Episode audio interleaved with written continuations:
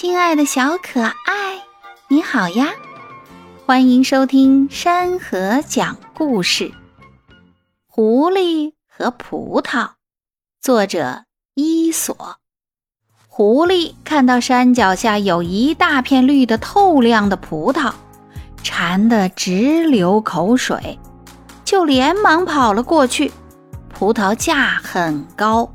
狐狸站直身子去摘葡萄，却怎么也够不着。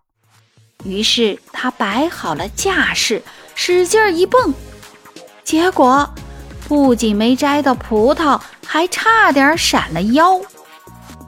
狐狸气坏了，一边揉着腰，一边自言自语：“哎呀，我为什么一定要吃那些葡萄呢？”